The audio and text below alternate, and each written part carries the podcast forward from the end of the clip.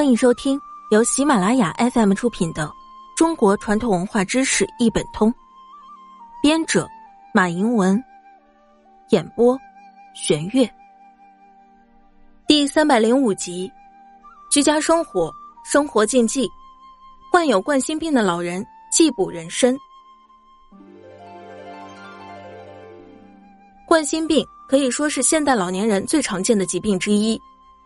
治疗冠心病，应当立足于防止动脉硬化和堵塞，调整脂质代谢，促进脂质分解为主。因为人参中含有大量的抗脂质分解的物质，不利于动脉硬化患者的康复。此外，人参中的天门冬氨酸、精氨酸等氨基酸，也都具有抗脂质分解的特征，因此。冠心病患者若是长期服用人参，这些物质就会抑制体内脂肪和动脉内的脂肪分解代谢，使动脉壁上的脂质物质增加，加重动脉硬化的程度，从而使病情恶化。所以，患了高血压、动脉硬化，尤其是老年冠心病的患者，最好不要采用人参进补。本集播讲完毕，下期见。